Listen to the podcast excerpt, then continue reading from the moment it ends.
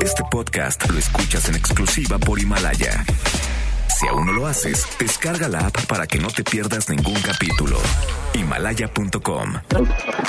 MBS Noticias presenta Una forma distinta del periodismo de actualidad. donde las claves son informar, cuestionar y entretener. Vaya que hay temas para ponerlos sobre la mesa. Manuel López San Martín en Para Todos.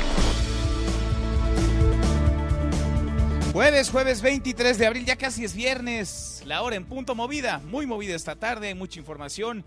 Soy Manuel López San Martín, gracias que ya nos acompaña. Acaban de estar como todos los días, como todas las tardes, todas las voces, todas en esta mesa para todos. Hasta 8 mil muertes podrían registrarse por COVID-19 en México. Es la estimación, el cálculo, tómelo con reserva. Ya sabe que eso de las estimaciones y cálculos no es su fuerte. Del subsecretario de Salud, Hugo López Gatel, se lo dijo en entrevista a la agencia EFE. Veremos por lo pronto hoy a esta hora en México se registran casi mil muertes. Hoy con toda seguridad cruzaremos esa barrera. 970 fallecidos hasta esta hora y 10.544 casos. Y en el otro frente, el económico, en donde no termina de haber una ruta para salir del hoyo en el que nos encontramos de la crisis profunda, el presidente López Obrador dice que está analizando coordinar una reapertura económica con los Estados Unidos. Esto porque a través de una carta ayer 327 empresas de los Estados Unidos le piden al presidente reactivar las cadenas productivas porque si se paran de un lado, pues evidentemente tampoco avanzan, no caminan del otro, de la frontera. Veremos quizá lo que eh, no ha logrado conseguirse de este lado de la frontera, empresarios que han puesto ideas, legisladores de oposición, medios de comunicación, académicos, lo logra el gobierno de Estados Unidos a través de estas empresas manufactureras metiendo un poquito de presión. Y entre tantas malas, una buena, una buena afortunadamente, el SAT ha ampliado eh, el plazo para presentar la declaración anual de personas físicas. Hay una prórroga, le diré hasta cuándo. Por cierto, hoy comenzó en la Ciudad de México el hoy no circula para todos, parejo, y también el cierre de estaciones de metro, metrobús y tren ligero. Algunas de ellas, el 20%. Mucho que poner sobre la mesa esta tarde. Arrancamos con las voces y las historias de hoy. Las voces de hoy. Andrés Manuel López Obrador, presidente de México. Nuestro apoyo a las enfermeras, a los médicos, a los camilleros, a todos los trabajadores del sector salud. Son nuestros héroes, nuestras heroínas. Una vez que pase esto, que tendrá que pasar, les vamos a hacer un reconocimiento público. Zoe Robledo, director general del IMSS. Nadie habla de los traslados exitosos, que son la mayoría, y no es una excusa, simplemente es un error humano de nuestro personal que hoy está viviendo bajo presión. Los camilleros que son tan fuertes hacen ese trabajo todos los días, hay que reconocerlos. Julio Frank, exsecretario de Salud. es el momento de, de- de retomar la credibilidad en la comunicación, cifras que no que no cuadran, este, cifras también pendientes a minimizar la magnitud, cuando en realidad la mayoría de los expertos piensan que hay muchísimo más infecciones que las que se reportan. Alberto Villarreal, munícipe de San Miguel de Allende, Guanajuato. durante mucho tiempo se les estuvo invitando a que cumplieran con las normas y al final del día nunca hubo forma de otro banco incluso ni siquiera este nos peló el eh, gerente y simplemente eh, aplicamos la normativa levantamos y llevamos a cabo los procedimientos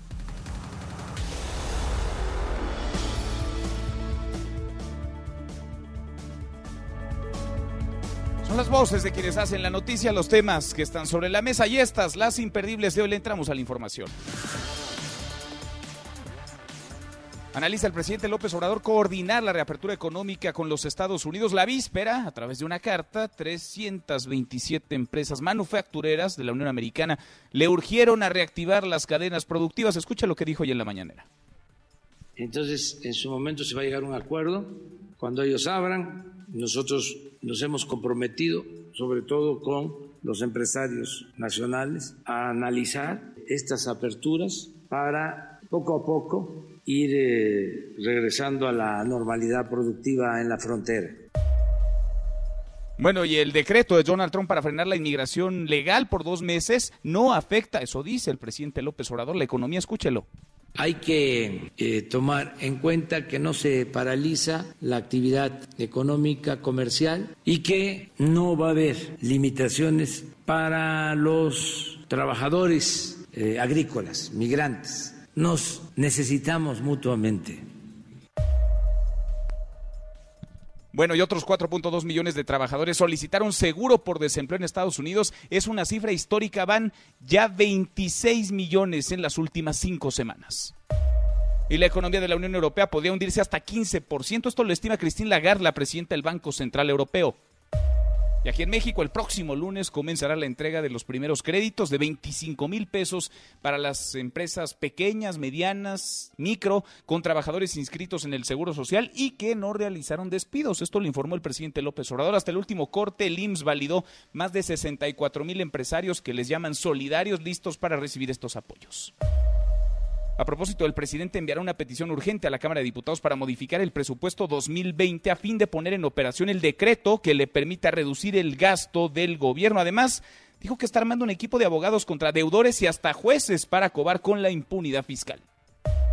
A propósito, el SAT llevó a cabo un embargo precautorio en la sede Polanco de la Fundación Miguel Alemán Valdés por insolvencia de Interjet, esta aerolínea que por su parte dice que logró ya un acuerdo para atender sus obligaciones hacendarias sin que ello implique la condonación de impuestos.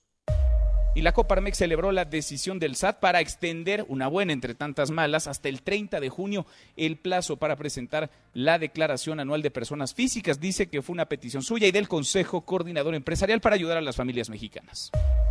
En tanto, las grandes obras siguen pese a la pandemia. Esas no cambian, ¿eh? no se modifica ni un ápice, no se mueve ni un centímetro. El consorcio liderado por la portuguesa Mota Engil y China Communication Construction Company LTD ganó el contrato para el primer tramo del tren Maya que va de Palenque, Chiapas a Escárcega en Campeche por un monto de 15.538 millones de pesos y el subsecretario de los bandazos, el subsecretario Hugo López Gatel, estima hasta 8 mil muertos por COVID-19 en México, según una entrevista a la agencia EFE que le concedió en el Palacio Nacional. El saldo oficial hasta ahora es de 970 defunciones y 10.544 contagios confirmados. Y a partir de hoy entró en vigor el convenio Todos Juntos por México para que hospitales privados reciban a derechohabientes del sector público que van a requerir atención de segundo nivel con padecimientos diferentes a COVID-19. Le va el teléfono de atención para que lo anote, para que lo registre, para que lo tenga a la mano. Es el 800-213-2684. Y lo que también entró en vigor es la ley de amnistía, con la que estarían saliendo de prisión algunos grupos vulnerados, vulnerables, que o no tuvieron juicios justos, como indígenas que no contaron con intérpretes, así como personas que han sido encarceladas por su condición de género o de pobreza, mujeres, por ejemplo, sentenciadas por aborto, eh, las personas primodelincuentes. No entra algún caso de delitos de sangre, ninguno relacionado con armas de fuego o secuestro y al menos 2.4 millones de vehículos dejaron de circular a partir de hoy por la aplicación obligatoria del hoy no circula en el Valle de México. Quedan exentos taxistas, motociclistas, autobuses, microbuses, transporte de carga, vehículos de seguridad de emergencia, así como autos para personas con discapacidad y vehículos de uso particular de trabajadores del sector salud. Bueno, y China va a donar 30 millones de dólares a la Organización Mundial de la Salud tras la suspensión del financiamiento por parte de Estados Unidos. ¿Se acuerda? Donald Trump les quitó la lana. Bueno, China pone 30 millones de dólares sobre la mesa. Y en la buena de hoy, porque también hay buenas, aumentan las visitas a la biblioteca digital de la UNAM durante esta cuarentena. Adrián Jiménez, platícanos. Adrián, ¿cómo estás? Muy buenas tardes. Buenas tardes, Manuel. Te saludo con gusto, igual que al auditorio. Durante esta contingencia sanitaria, la Biblioteca Digital es una de las plataformas más visitadas en la UNAM, en la que alumnos y maestros pueden acceder a una serie de recursos con temas específicos para impartir sus clases, informó María Concepción Barrón, coordinadora de Universidad Abierta y Educación a Distancia. La también doctora en Pedagogía destacó que las visitas a plataformas con recursos educativos en esta casa de estudios se han incrementado 40%, mientras que las aulas virtuales suman ya casi 16.000 desde nivel bachillerato hasta posgrado. Sí, se ha incrementado. Eh, se lleva un registro puntual sobre eh, qué es lo que más están visitando, a qué están recurriendo. Y la biblioteca digital es una de las más socorridas. La universitaria recordó que la biblioteca digital ofrece una amplia cantidad de libros, revistas, tesis, artículos de investigación, así como los cursos Aprendo Más que abordan temas de cultura cultura general. Agregó que la emergencia por COVID-19 se ha convertido en un momento clave para potencializar el uso de Internet como herramienta educativa y acceder a múltiples plataformas de manera gratuita, informó Adrián Jiménez.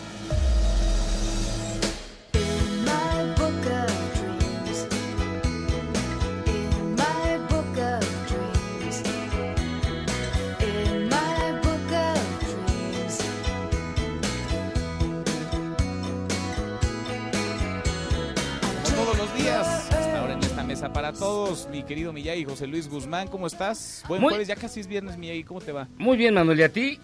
Bien, a todo dar, ¿qué estamos escuchando, Miyagi? Estamos escuchando una canción de 1990 que se llama Book of Dreams, con Susan Vega. ¿Y por qué Book of Dreams? Porque hoy, hoy es el Día Mundial del Libro. Se celebra básicamente porque dicen que el mismo día fallecieron William Shakespeare y Miguel de Cervantes Saavedra. Este, fue por ello que se escogió el 23 de abril porque había sido la fecha de muerte de ambas personalidades, aunque bueno, no el mismo, el mismo tiempo. Este, no está confirmado que hayan muerto en tal fecha, pero pues es bonito, bonito día, es el día de San Jorge, San Jordi, se regalan libros y rosas, por ejemplo en Barcelona, y a nivel mundial hay muchísimos eventos en torno a la celebración del Día Mundial del Libro. Oye, pues vale la pena, ¿no? Y ahora que estamos guardados en confinamiento en nuestras casas, qué mejor.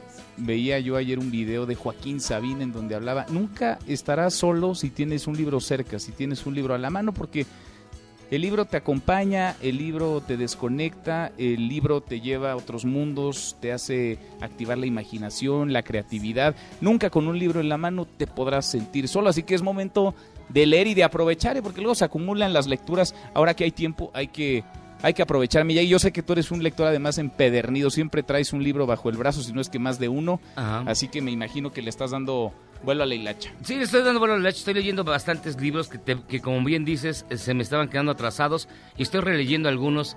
Y también, bien importante, con las nuevas plataformas, como están cerradas las librerías, los libros salen más baratos. Libros que cuestan así de primerísimo nivel, 100 pesos, 50 pesos, los descargas y los lees en tu tableta y se pueden leer ya muy cómodamente. Así que no hay pretexto para no leer. No, no lo hay. Vale toda la pena, Millay. Un abrazo, gracias. Gracias a ti, Manuel. Nos escuchamos en un ratito, José Luis Guzmán, en esta mesa para todos. Le hemos platicado la historia de la ley de amnistía. El lunes de esta semana hubo una sesión inédita en el Senado. Se aprobó esta ley, que es una propuesta de campaña el presidente López Obrador, que avanzaba, ya iba a la mitad del camino legislativo porque se había avalado en la Cámara de Diputados. Faltaba el visto bueno del Senado y se da en una situación de emergencia sanitaria.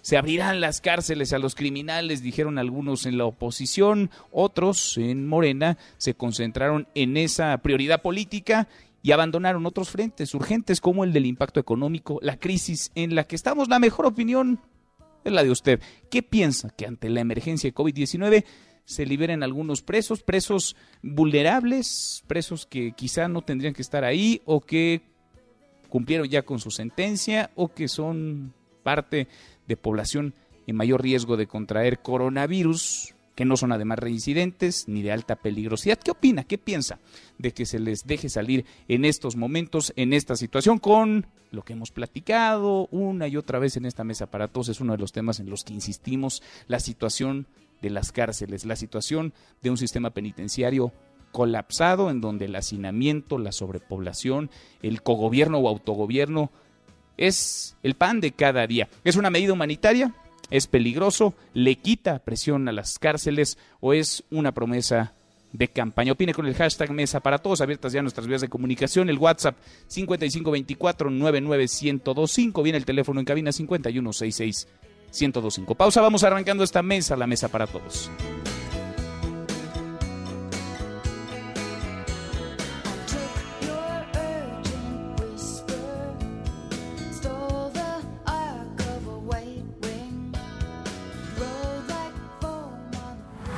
No te levantes. Podrías perder tu lugar en la mesa para todos. Con Manuel López San Martín. Regresamos. Este es su archivo muerto en Mesa para Todos.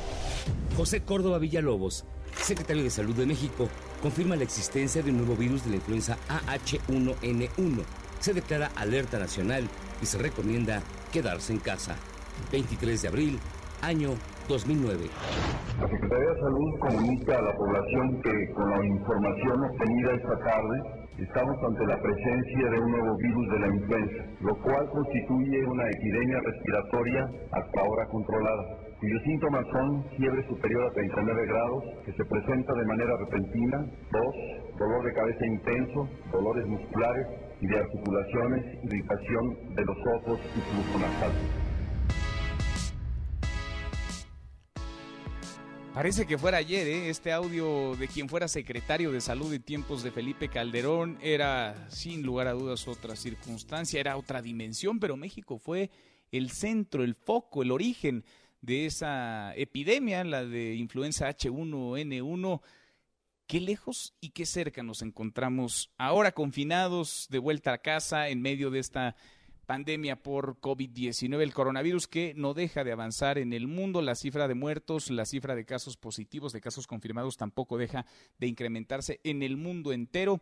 Hasta esta hora, hasta este día, dos millones seiscientos setenta y un mil 24 personas están contagiadas, hay 186.131 que han perdido la vida, pero además del frente sanitario está el económico y es que el mundo entero se aproxima al peor colapso económico en su historia. Y México, por supuesto, va incluido. El asunto es que más allá de dar certeza y claridad, las decisiones hasta ahora erráticas no aportan demasiada calma a las poblaciones vulneradas, vulnerables, pero sobre todo a las familias mexicanas. Todos los días se pierden en promedio 20 mil empleos en nuestro país. 20 mil familias pierden su sustento económico. Y vamos, si bien nos va, si el cálculo en esta ocasión sí es adecuado del subsecretario de Salud, Hugo López Gatel, a la mitad de la pandemia. ¿Cuántos empleos más se perderán? ¿De qué manera reactivar la economía? Es ese frente, el económico, el que hay que atender ya utilizando una metodología caduca. En tres años no hubo inversión en exploración, en perforación de pozos en Pemex y calificaban muy bien a Pemex. Ahora que hay inversión, califican mal a Pemex. Estamos proyectando que el crecimiento global en 2020 caiga 3%. 3%. ¿Por qué descalifican ahora? Porque no solo es el caso de México, es general. Dadas las circunstancias ocasionadas por la crisis mundial del modelo neoliberal, que sin duda nos afecta, se cancelan 10 subsecretarías, se garantiza el empleo con el mismo rango y los mismos ingresos a quienes dejarán dichos cargos debido a la pandemia de coronavirus hasta el primero de agosto. Se posponen las acciones y el gasto del gobierno con excepción de los siguientes programas prioritarios. Pensión para el bienestar de los adultos mayores, Sembrando Vida, Jóvenes Construyendo el Futuro, Aeropuerto General Felipe Ángeles, construcción de la refinería de Dos Bocas. Se otorgarán 3 millones de créditos dirigidos a la población más necesitada y a la clase media. Se crearán dos millones de nuevos empleos. Vamos a demostrar que hay otra forma de enfrentar la crisis sanitaria, la crisis económica, siempre y cuando no se permita la corrupción. El mensaje del decreto para nosotros debe ser muy simple. La prioridad del gobierno va por delante. Sus programas, sus megaproyectos. El ahorro está si el presidente se decide a cancelar de una vez por todas la refinería de dos bocas. Que cualquier empresario está en su derecho de liquidar, liquidar conforme a la ley a cualquier personal que no pueda mantener. Es una decisión dura. Por vez primera el gobierno se sacrifica, se aprieta el cinturón entre la crisis de salud y la económica, las mañaneras del presidente López Obrador. Cuéntanos la de hoy, Rocío, ¿cómo estás? Rocío Méndez, muy buenas tardes.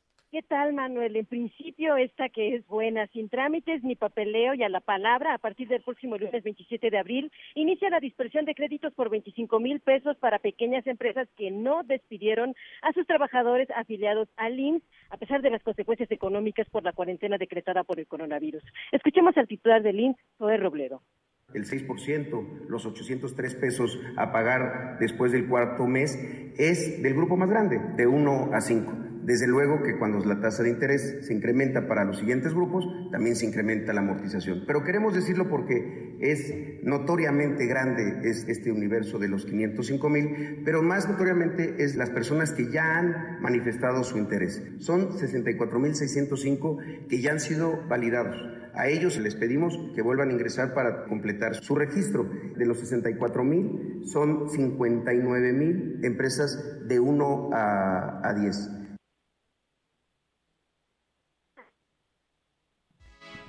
Uy, te perdí, te perdí, Rocío. Nos quedamos escuchando este audio, el del director del Instituto Mexicano del Seguro Social, Zoé Robledo. Hablaba, pues sí, de lo que urge en estos momentos. Una buena, afortunadamente hay créditos, créditos que comenzarán a fluir ya y créditos que lo hemos platicado, ¿eh? créditos que le hacen sí la diferencia a las pequeñas empresas, a las que son sobre todo empresas familiares, empresas de tres, cuatro, cinco personas, pero que realmente no hacen una diferencia radical a empresas de mayor tamaño, de 20, 30, 40, hasta 50 empleos. Imagina usted que recibe 25 mil pesos en un crédito y tiene una empresa de 50 empleados, de 50 trabajadores, pues le tocarían de a 500 pesos a cada una. ¿Qué tanta diferencia marca eso? ¿Qué tanto cambia el panorama, la realidad de un negocio para mantenerlo abierto, para sostener las fuentes de ingreso. No lo sé, creo que no demasiado. A ver, te retomo, Rocío. Rocío, te seguimos escuchando pues también se planteó, por ejemplo, la relación de México en materia económica con Norteamérica y en ese sentido el presidente Andrés Manuel López Obrador Manuel destacó que va a llegar el momento en que se logre un acuerdo después de que ayer trascendió industriales de la Unión Americana piden al presidente López Obrador que considere la necesidad de que hay que mantener en activo las industrias que están conectadas en suministros y producción. Vamos a escuchar al primer mandatario. Hay que tomar en cuenta que no se paraliza la actividad económica comercial y que no va a haber limitaciones para los trabajadores eh, agrícolas, migrantes. Nos necesitamos mutuamente. Ya no se podría cerrar la frontera por completo, porque existe un nivel de integración que hace indispensable que se mantenga abierta la frontera. Ahora nos están pidiendo para eh, poder iniciar sus actividades económicas, tienen que considerar lo que se produce en México. El presidente López Obrador, Manuel, también destacó que de nueva cuenta, gobiernos neoliberales no consideraban al pueblo y tampoco hacían reducción del gasto público para mantener sus privilegios e incluso contó una anécdota. Vamos a escuchar. El presupuesto nacional es de alrededor de 6 billones. Es dinero del pueblo. En la época neoliberal, yo recuerdo que decían los tecnócratas, ya no hay para dónde hacerse. Por eso, un presidente una vez, que era presidente electo, yo era jefe de gobierno electo, me dijo, antes de que entrara, ayúdame para aumentar el IVA, cobrar el IVA en alimentos y en medicamentos. Le digo, no, no puedo. Es que hay que hacerlo. Me dijo, hay que hacer más grande el pastel, porque ya no alcanza. O sea, ya lo tenían convencido. ¿Quién iba a ser secretario de Hacienda? Pues Gil Díaz, que había estado de subsecretario de Hacienda, con Salinas. Por eso hablo de cambio ahora. Yo le alegaba de que se iba a afectar mucho a los pobres y él me replicaba, no, porque se los vamos a devolver hasta copeteado. Mi respuesta fue, ya cuando se les devuelva copeteado, ya van a estar muertos. Ese presidente electo era Vicente Fox. Y antes de cerrar su mensaje matutino, Manuel, el presidente López Obrador confirmó que enviará este jueves una iniciativa a la Cámara de Diputados para lograr la autorización para realizar modificaciones al presupuesto de egresos a fin de poner en operación el decreto que dimos a conocer ayer que permitía reducir el gasto del gobierno para enfrentar esta crisis económica por el coronavirus y también insistió en que en su administración no se impulsará una reforma fiscal. Es parte de lo mucho que se dijo esta mañana aquí en Palacio Nacional. Muchísimo, como siempre. Gracias, Rocío. Hasta pronto. Hasta muy pronto, muy buenas tardes. Bueno, lo dicho por el presidente López Obrador hoy en la mañanera, si era Fox el presidente electo entonces, y Gil Díaz, que a la postre fuera su secretario de Hacienda, uno de los hombres pues más fríos, calculadores y de reputación dudosa, dudosísima, que llevó las finanzas públicas en aquel, en aquel momento. Son otros tiempos, son otras las realidades y por supuesto son otras las prioridades de cada uno de los gobiernos y de cada uno de los modelos de esos gobiernos. Lo que es un hecho es que se necesitan acciones urgentes y el dinero es finito, la cobija es de cierto tamaño, la puede jalar de un lado, la puede jalar del otro, pero va a descobijar alguno de los dos. Se necesita mayor liquidez. Hay quienes piensan que la deuda puede ser una buena opción. Al presidente no le gusta esa alternativa. El presidente está negado a endeudarse, pero puede ser un camino. La deuda no siempre es mala. La deuda bien manejada puede abrir oportunidades, puede ser incluso positiva. Le damos un giro a la información. Le hemos platicado lo que ocurre en Nueva York. Bueno, en Nueva York hay un enorme número de mexicanos que han sido contagiados por el COVID-19, que están viéndoselas muy complicadas. Hay muertos incluso en nuestro país, en la Unión Americana y en Nueva York, particularmente el foco dentro del foco, el foco dentro de los Estados Unidos. Y el cónsul de México está pidiendo paciencia, comprensión, en un momento en donde todo urge. Hatsiri Magallanes, cuéntanos, Hatsiri, buenas tardes. Así es, ¿qué tal Manuel? Muy buena tarde. Pues sí, fíjate que luego de que la comunidad mexicana en Nueva York ha denunciado escaso o prácticamente nulo apoyo de parte del gobierno mexicano a los familiares de las personas que han fallecido víctimas del COVID-19, el cónsul de México en aquella ciudad, Jorge Islas, pidió comprensión y también paciencia para atender todas las demandas derivadas de esta emergencia sanitaria. Precisamente al ofrecer información vía remota sobre los principales servicios que ofrece el consulado en estos momentos de contingencia, el diplomático dice dice que se está trabajando las 24 horas, los 7 días de la semana para poder precisamente satisfacer esta alta demanda. Vamos a escuchar algo de lo que dijo. Es un caso típico. No había pasado una situación de esta naturaleza. Históricamente en Nueva York y en el área trestal eh, no, no hay registro histórico alguno que hubiese sucedido, menos en este tiempo. Les pedimos un poco de comprensión y paciencia pues ahí está el argumento, Manuel, y es que mexicanos eh, en Nueva York enviaron hace unos días una carta dirigida al presidente Andrés Manuel López Obrador en la que solicitan de manera urgente acciones, y es que de acuerdo al escrito hay muchas viudas y huérfanos por casi 300 muertos que se han registrado allá, y es que algunos dicen pues no están siendo reclamados y están reportados como perdidos, además que muchos paisanos pues se han quedado sin trabajo y no están recibiendo apoyo de Estados Unidos. En ese sentido, Johan Jacome, quien es encargado de protección a mexicanos en Nueva York, explicó parte de las gestiones para el pago precisamente de servicios funerarios. Vamos a escuchar. Lo que hacemos con las funerarias es que cuando recibimos un caso y platicamos con ellos y vemos que hay una necesidad eh, muy severa por parte de, las de las personas, tratamos de absorber una parte de ese, de ese compromiso económico. Y esa parte la vamos a asumir mandándole una carta a la funeraria diciendo que nosotros vamos a cubrir parcialmente y por lo tanto aquella parte que nosotros vamos a cubrir no se las cobre a la persona, nos las cobren a nosotros. Ya después nos ponemos nosotros de acuerdo con la funeraria del momento del pago y el cómo. Así estamos trabajando en muchas de las ocasiones. En otras, nadie no acepta o incluso ya hay un acuerdo que habían llegado y pagado las, las personas y las funerarias. En ese sentido, después nos vamos a poner de acuerdo entonces con las personas de manera directa para hacerles una aportación económica, una suerte de reembolso y bueno, en ese sentido, el cónsul mexicano deja en claro que de momento la prioridad, además de todas las demandas, pues sin duda son los apoyos para los servicios funerarios y también la repatriación de los restos. Comentar, Manuel, que de acuerdo a las últimas cifras de la Secretaría de Relaciones Exteriores, van 311 mexicanos fallecidos en Estados Unidos, de los cuales 258 pues precisamente se han registrado en Nueva York. El reporte que tengo. 200, más de, uy, a ver, ¿el total cuánto es, Hatsiri, en todo Estados Unidos? Eh, son 311, 258 solamente se han registrado precisamente en Nueva York. Pues vaya problema, ya me imagino, rebasar las autoridades en todos los niveles, en todos los frentes hospitalarias y por supuesto consulares en nuestro país. Gracias, Hatsiri. Buena tarde. Muy buenas tardes, nosotros casi llegamos a la media, a la hora con 29, pausa, volvemos con un resumen de lo más importante del día, esta mesa, la mesa para todos. No te levantes, podrías perder tu lugar en la mesa para todos, con Manuel López San Martín. Regresamos. En Mesa para Todos, la información hace la diferencia. Con Manuel López San Martín. Seguimos, volvemos a esta mesa, la mesa para todos. Vamos cruzando la media. Justo ahora la cruzamos la hora con 30. Vamos con un resumen de lo más importante del día. Resumen nacional. La edad va a dejar de ser uno de los criterios para la atención de pacientes con COVID-19, sobre todo en el momento más crítico. Ese punto se quitó ya del último borrador de la guía bioética, lo asegura esto Roberto Blancarte, integrante del Colegio de Bioética. Escúchelo.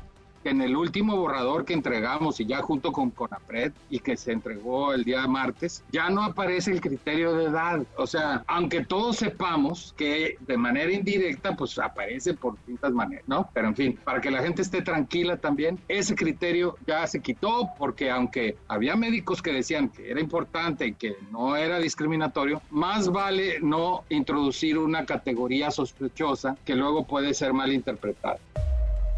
Bueno, y por cierto, qué polémica se armó con eso de la guía ética. Hoy comenzó el Hoy no circula parejo para todos los vehículos, sin importar el holograma que tengan, que porten en el Valle de México. ¿Cómo van las cosas, Ernestina? Ernestina Álvarez, ¿se respeta, no se respeta? Buenas tardes. Manuel, buenas tardes para ti, para el auditorio. Ante la fase 3 de la emergencia sanitaria por COVID-19, el gobierno de la Ciudad de México inició este jueves con la aplicación del programa Uno Circula para todos los vehículos, con excepción de los destinados a servicios de emergencia, los que usen el personal de salud, los taxis y el transporte de carga. A esta medida para reducir la movilidad se suma el cierre temporal de 38 estaciones del metro, 47 del metrobús y 4 del tren ligero. La Ciudad de México concentra el 26% de los contagios de coronavirus a nivel nacional con 2.815 infectados y 251 fallecidos. Las alcaldías con mayor número de infectados son Iztapalapa con 441 casos y 34 decesos y Gustavo Madero con 338 contagios y 50 muertes. Los casos por alcaldía son Tlalpan con 237, Álvaro Obregón con 218, Miguel Hidalgo y Cuauhtémoc con 199 infectados cada una, Coyoacán con 176 y Con 143, Xochimilco con 138, Benito Juárez y Azcapotzalco con 136, Venustiano Carranza con 122, Coajimalpa con 110, Magdalena Contreras con 80, Tláhuac con 76 y Milpa Alta con 66 casos de coronavirus, mientras que 6 de 54 de los hospitales de la zona metropolitana del Valle de México destinados a la atención de pacientes COVID-19 se encuentran saturados. Se trata de los hospitales General de México y el doctor Manuel Gea González de la Secretaría de Salud, el José María Morelos y Pavón de Iztapalapa y el Regional Primero de Octubre del ISTE y los Institutos Nacionales de Ciencias Médicas y Nutrición Salvador Subirán y el de Cardiología Ignacio Chávez. Hasta aquí el reporte. Gracias, muchas gracias Ernestina. Le platicaba, el hoy no circula, aplica a partir de hoy para todos los vehículos en la Ciudad de México, también en el Estado de México. Es la misma medida. Juan Gabriel González, ¿cómo van allá? Buenas tardes. Manuel Auditorio, buenas tardes. El Estado de México activó este jueves el programa especial Hoy no circula para todos los vehículos engomados y hologramas de acuerdo al calendario habitual. Incluye autos eléctricos e híbridos. No es un impedimento ambiental y sí una restricción para reducir la movilidad en el territorio mexiquense, derivada de la fase 3 de la emergencia sanitaria por el coronavirus, ya que la entidad se encuentra en un periodo de máxima transmisión del COVID-19. El Hoy no circula comprende a los 22 municipios del Valle de Toluca y 50 del Valle de México. Quienes no respeten esta determinación serán acreedores a multas que superan los 1.700 pesos. El secretario del Medio Ambiente Estatal Jorge Rescala dio a conocer qué unidades quedan exentas de esta determinación. El transporte público y privado de pasajeros vehículos de emergencia o médicos, seguridad pública, bomberos, rescate, protección civil, motocicletas están exentas también, vehículos dedicados al abasto. Respecto al transporte público en el que entran los sistemas Mexicable y Mexibus,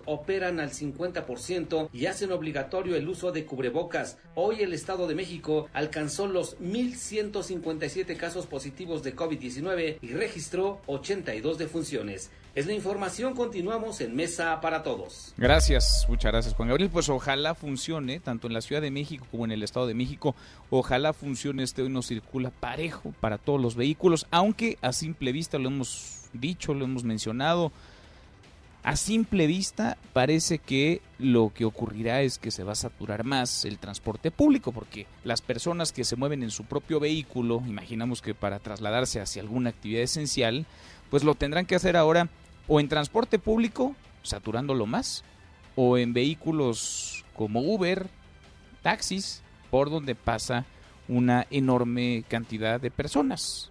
Todos los días. Veremos, ojalá, insisto, ojalá que funcione. Bueno, algo raro pasa en las aduanas ¿eh? del país cuando sabemos, se ha dicho que hay un cuello de botella porque hay desde pruebas hasta insumos médicos, material de curación que está detenido ahí. Trasciende que Ricardo Agüed, el titular de la Administración General de Aduanas, habría presentado su renuncia el miércoles pasado como titular de esta oficina. Esto lo informan fuentes oficiales al diario Reforma. Veremos porque, insisto, hay un cuello de botella en las aduanas, algo raro y algo huele, por decirlo menos, sospechoso en este, en este tema. Vamos hasta Baja California, Karina Torres, porque en Baja California está el municipio con el mayor número de contagios. Tijuana, buenas tardes, platícanos. ¿Qué tal? Así es, muy buenas tardes. Te comento que en medio de la emergencia sanitaria latente aquí en Baja California, la Secretaría de Salud en la entidad hizo un llamado a médicos recién egresados y enfermeras para que se sumen como equipo voluntario y poder atender los cientos de casos positivos de COVID-19 presentes en este estado fronterizo. El titular de la Secretaría, Alonso Rico, hizo el llamado en la tradicional conferencia virtual que realiza junto al gobernador de Baja California, Jaime Bonilla Valdés, y afirmó que tan solo en el Hospital General de Tijuana requieren al menos 40 elementos para hacer frente a esta pandemia. Sí comento también que como parte de las acciones del gobierno estatal, el secretario de Salud informó que se habilitaron las denominadas clínicas de cierre, que son centros de salud de primer nivel, en donde se realizarán las pruebas de COVID en tiempo real. De acuerdo con la información proporcionada, Baja California se encuentra en tercer lugar a nivel nacional de casos positivos y ocupa el segundo lugar en el número de pacientes fallecidos. Hasta aquí mi reporte de Baja California. Oye, Karina, déjame preguntarte, ¿cómo anda el sistema hospitalario? ¿Qué tan colapsado está? ¿Qué tan rebasado? Porque sí tienen una alta concentración de casos positivos, particularmente en Tijuana. ¿Cómo andan las cosas? Así es, comentarte, miren, la información que se proporcionó el día de hoy, en las últimas 24 horas, se detectaron 71 nuevos casos, da un total de 1.047 casos positivos en Baja California y Tijuana es la que encabeza el número de estos casos positivos con 588. Entonces, el día de hoy hace el llamado el secretario de Salud a que más médicos se sumen, porque como lo han reconocido ya, pues está prácticamente colapsado el sistema, no son suficientes los médicos que están para atender los casos. hay que recordar que la clínica 1 y la clínica 20 del INS se habilitaron para atender estos casos aquí en la ciudad de Tijuana. Pues seguimos pendientes y hablando contigo. Gracias, Karina. Muy buenas tardes. Muy buenas tardes, mi compañera Karina Torres, por no decir las cifras ¿eh? que tampoco cuadran allá en Baja California o no cuadran con respecto a las que presenta el subsecretario de Salud Hugo López Gatel. Unas trae el gobernador Jaime Bonilla, otras la Secretaría de Salud. A ver si se ponen de acuerdo, a ver si se echan una llamada, un telefonazo y hacen coincidir las cifras, a ver si los reportes, los registros son los mismos. De Baja California vamos a Sinaloa contigo, Karina Méndez. Karina, buenas tardes. Hola, ¿qué tal Manuel? Buenas tardes. Desde Sinaloa te saludo y te informo que la Secretaría de Salud dio a conocer que hay 52 nuevos pacientes contagiados con coronavirus COVID-19 en el estado. Se presentaron 8 fallecimientos que suman 61 en la entidad, además de 50 recuperados. El total de pacientes positivos es de 573, mientras que los casos sospechosos es de 1.149. En más información te comento que entre médicos, enfermeras y administrativos ya suman 126 los trabajadores de la salud positivos a coronavirus COVID-19 en el estado, además de tres decesos. Escuchemos al secretario de Salud en Sinaloa, Efren Encinas Torres. Lamentablemente tenemos registrados 126 trabajadores de salud que han sido infectados entre médicos, enfermeras, odontólogos, laboratoristas y otros trabajadores del área administrativa, farmacia, etcétera, etcétera, ¿no? Lamentablemente ha habido tres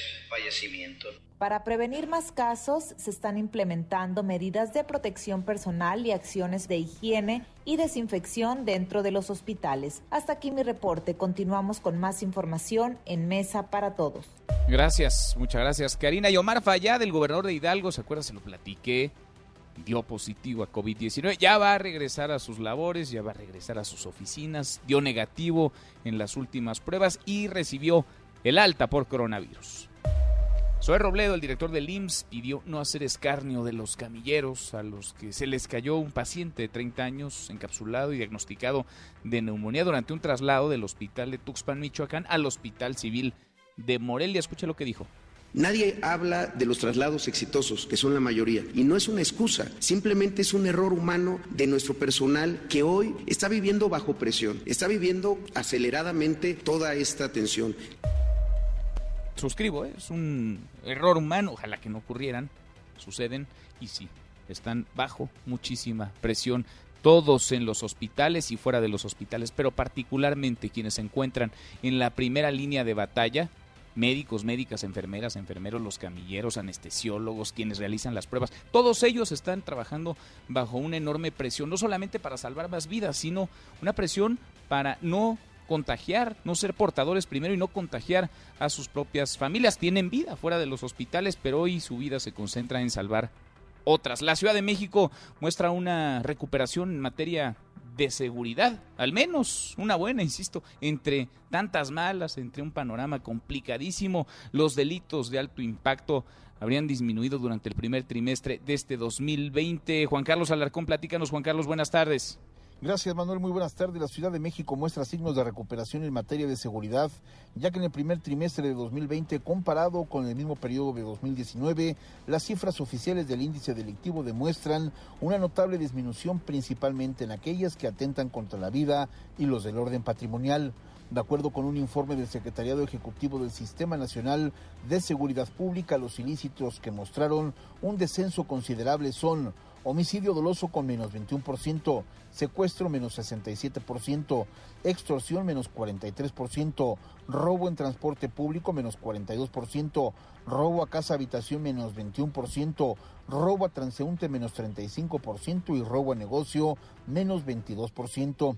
La estrategia de seguridad desplegada por autoridades capitalinas a partir del 5 de diciembre de 2018 generó cambios en el comportamiento delictivo que ahora están plasmados en una mejora en las condiciones de seguridad.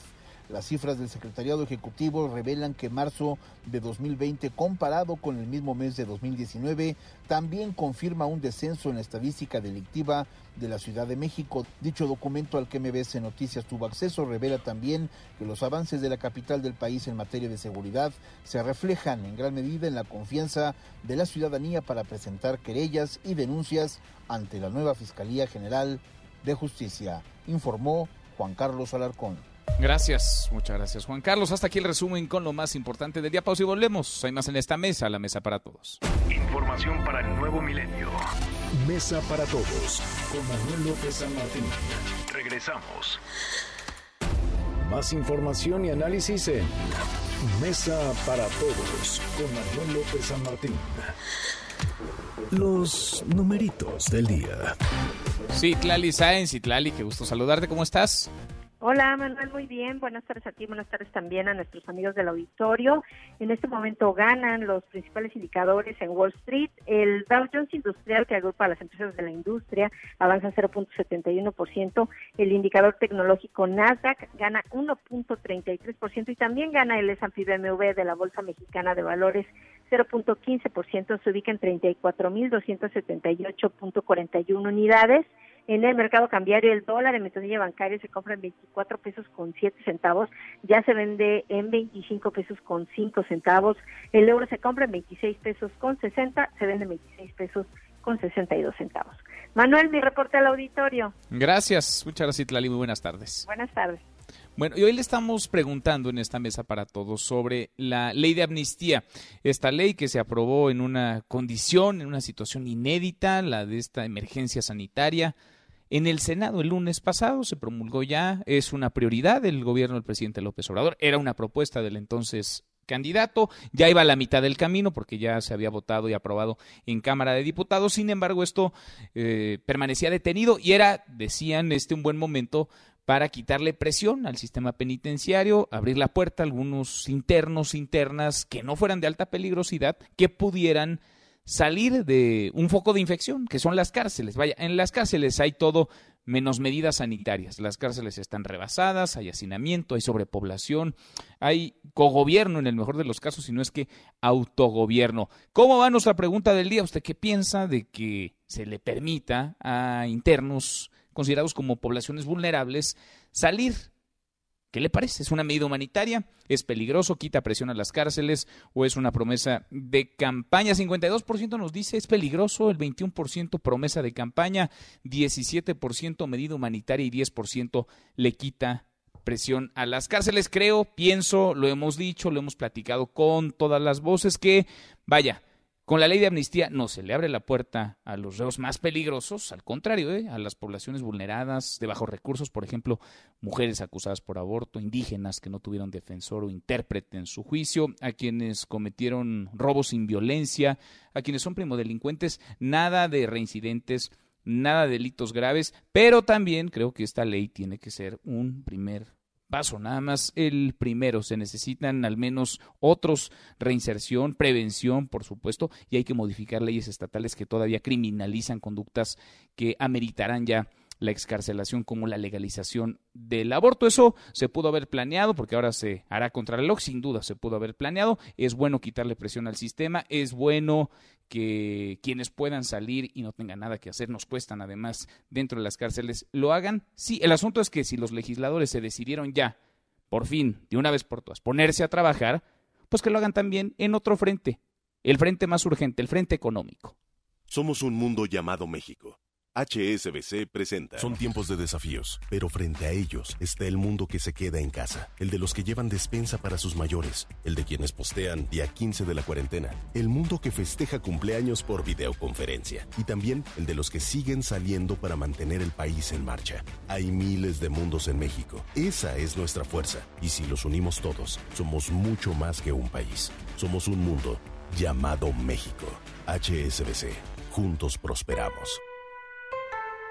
Economía y finanzas con Eduardo Torreblanca. Lalo, qué gusto saludarte, ¿cómo estás? Igualmente, me da mucho gusto poder saludarte y poder saludar al público. Muy buenas tardes a todos.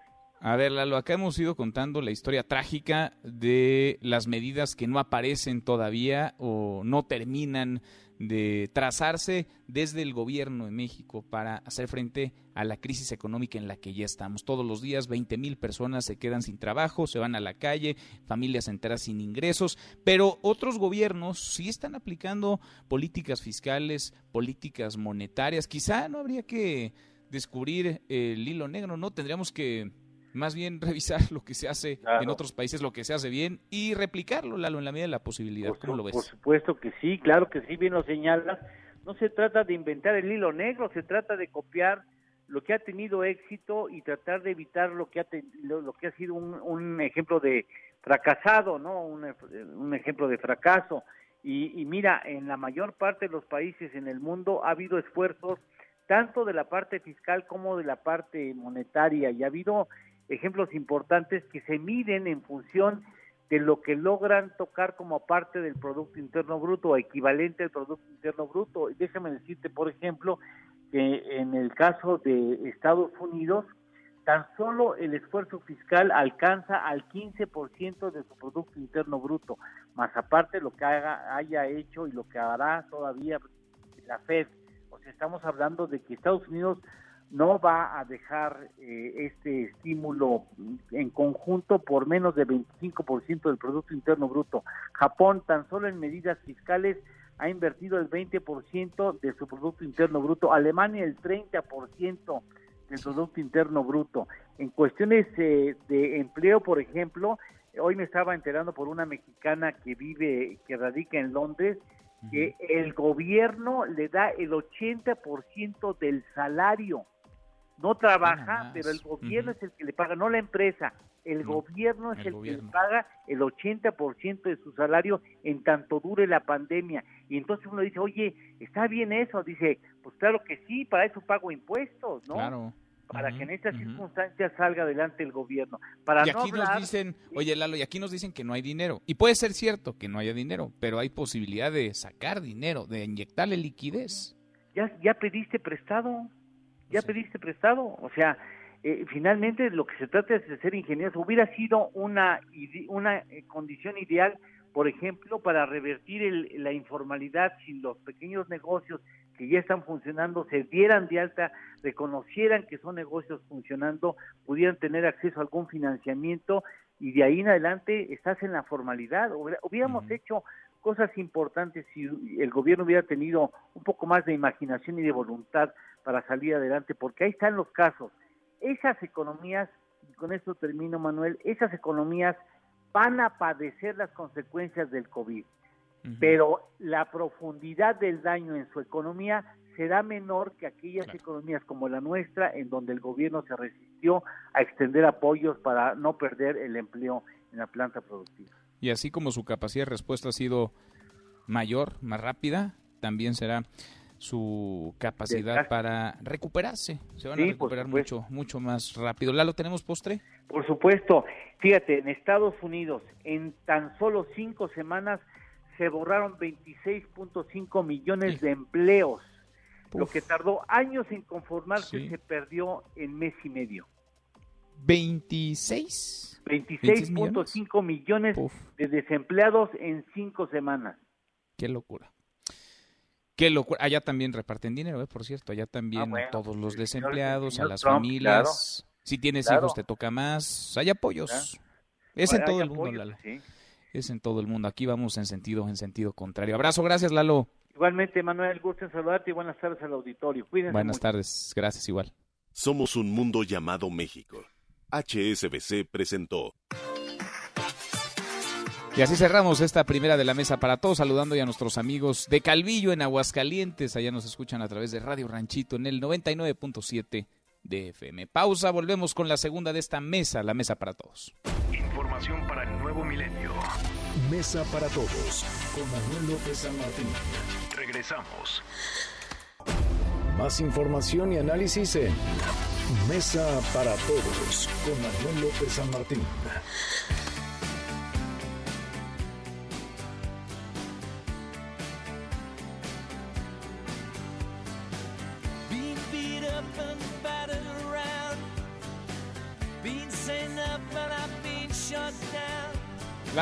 Puntos, jueves. Ahí la llevamos, ya casi es viernes. Soy Manuel López San Martín, gracias que nos acompaña en esta segunda de la mesa. Para todos vamos a revisar las redes, es un día movidito, intenso. Vamos de las redes a esta mesa, la mesa para todos. Caemos en las redes. Bueno, como todos los días, desde hace semanas, meses, hashtag COVID-19, hashtag coronavirus. 2.678.885 personas están contagiadas de este virus hasta esta hora en todo el planeta. 186.640 han muerto. El lugar número uno con más decesos, Estados Unidos, eh, después Italia, España en el eh, tercer sitio, Francia en el cuarto, el Reino Unido en el quinto y de ahí para abajo en nuestro país hasta el corte que se presenta por las tardes, noches en el Palacio Nacional. 970 fallecidos. Hoy, por desgracia, hoy vamos a rebasar la cifra de los mil muertos en México. 10.544 contagios. Y contando, porque lo han dicho una y otra vez, esto apenas comienza. El pico de la curva apenas, apenas va para arriba. El aplanamiento se ve todavía lejos todavía se observa muy lejano. A propósito de COVID-19, una investigación del Instituto Nacional de Enfermedades Infecciosas Lázaro Palazzani de Roma sugiere que el COVID-19 también puede alojarse en las lágrimas. Esto no ha sido descartado, tampoco ha sido confirmado, pero la Organización Mundial de la Salud solicitó información de la investigación cuando aún estaba en fase preliminar. Lo que sí sabemos es que se transmite y entra ya sea por la nariz, por las fosas nasales, por la boca, por los ojos. Así que, pues el tema de las lágrimas no suena para nada descabellado. Hashtag también, como ya es costumbre, López Gatel, el nombre, el apellido del subsecretario Hugo López Gatel, quien está al frente de la emergencia, es el vocero del gobierno federal. El rockstar, dirían por ahí en alguna revista del corazón, la revista quien que lo trae en su portada. Bueno, Hugo López Gatel estima, hay que tomar hay que tomar siempre con reserva las estimaciones, los cálculos que da el subsecretario. Ya le han fallado varios, pero estima hasta ocho mil muertos en México por COVID-19. Se lo dijo en entrevista a la agencia F. Y ya le platicaba, hoy es el Día Mundial del Libro y se mueve el hashtag Día del Libro, hashtag Día Internacional del Libro, hashtag Día Mundial del Libro. Esta fecha simbólica está proclamada por la Conferencia General de la UNESCO en 1995 y nos da evidentemente una oportunidad más en estos momentos de aislamiento, en estos momentos donde hay más tiempo, en estos momentos de reflexión, pues para tomar un libro y para entretenernos un rato, para desconectarnos, para viajar a otras realidades, otras latitudes, otros mundos, para echar a volar la imaginación. Mire, a ver, eh, en el equipo hicimos hicimos nuestra lista de los libros favoritos. Guille, a Guille le gusta, tanto que lo releería, Cien años de soledad, de Gabriel García Márquez. Miyagi, Noticias del Imperio, me gusta. También me gusta Cien años de soledad. Eric, Siddhartha, Michael, todos los de JK Rowling, todos así de plano. Bueno, pues vamos a mandarle entonces su colección al buen Michael. Yo que estoy leyendo, más allá de que me guste, que estoy leyendo? Estoy releyendo, de hecho, en un muy corto tiempo, El vendedor de silencio de Enrique Serna, que si no lo ha leído se lo recomiendo. Y si usted le gusta la información, los medios, el periodismo, vaya que lo va a disfrutar. Es eh, pues, la historia, básicamente la historia de Carlos de Negri, que era el líder de opinión más influyente de México a mediados del siglo XX. Vale muchísimo la pena, pero hay que leer ¿eh? lo que quiera. Novela, realidad, ficción, lo que quiera, pero hay que leer, vale la pena.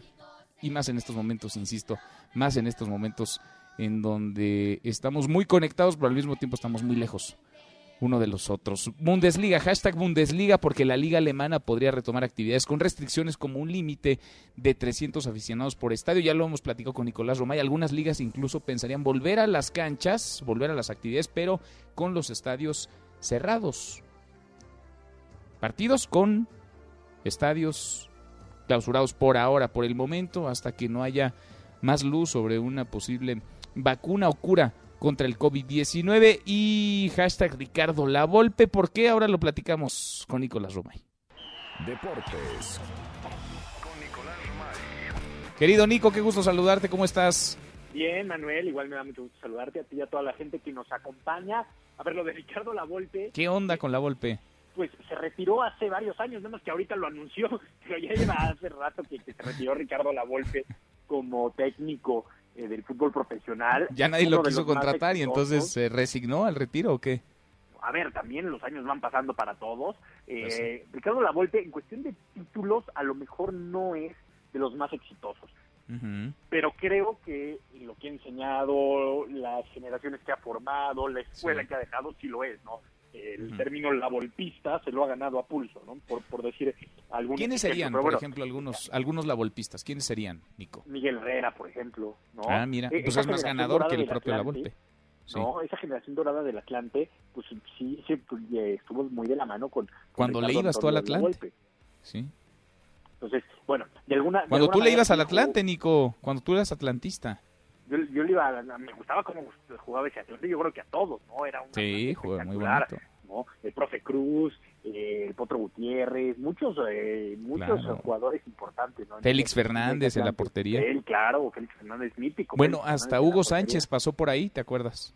Sí, en su momento pasó por ahí Félix Fernández, eh, pasó Hugo Sánchez por, por ahí. Claro que, que esa rivalidad que tiene con Ricardo Lavolpe hasta el día de hoy la siguen manteniendo. Oye, bueno, y el Atlante, perdón que ya me estoy desviando, Nico, estoy aquí un poco filosofando contigo, pero ¿y el Atlante entonces va a quedar en la Liga de Ascenso por los siglos de los siglos, ahora que ya no hay ascenso a la Liga MX?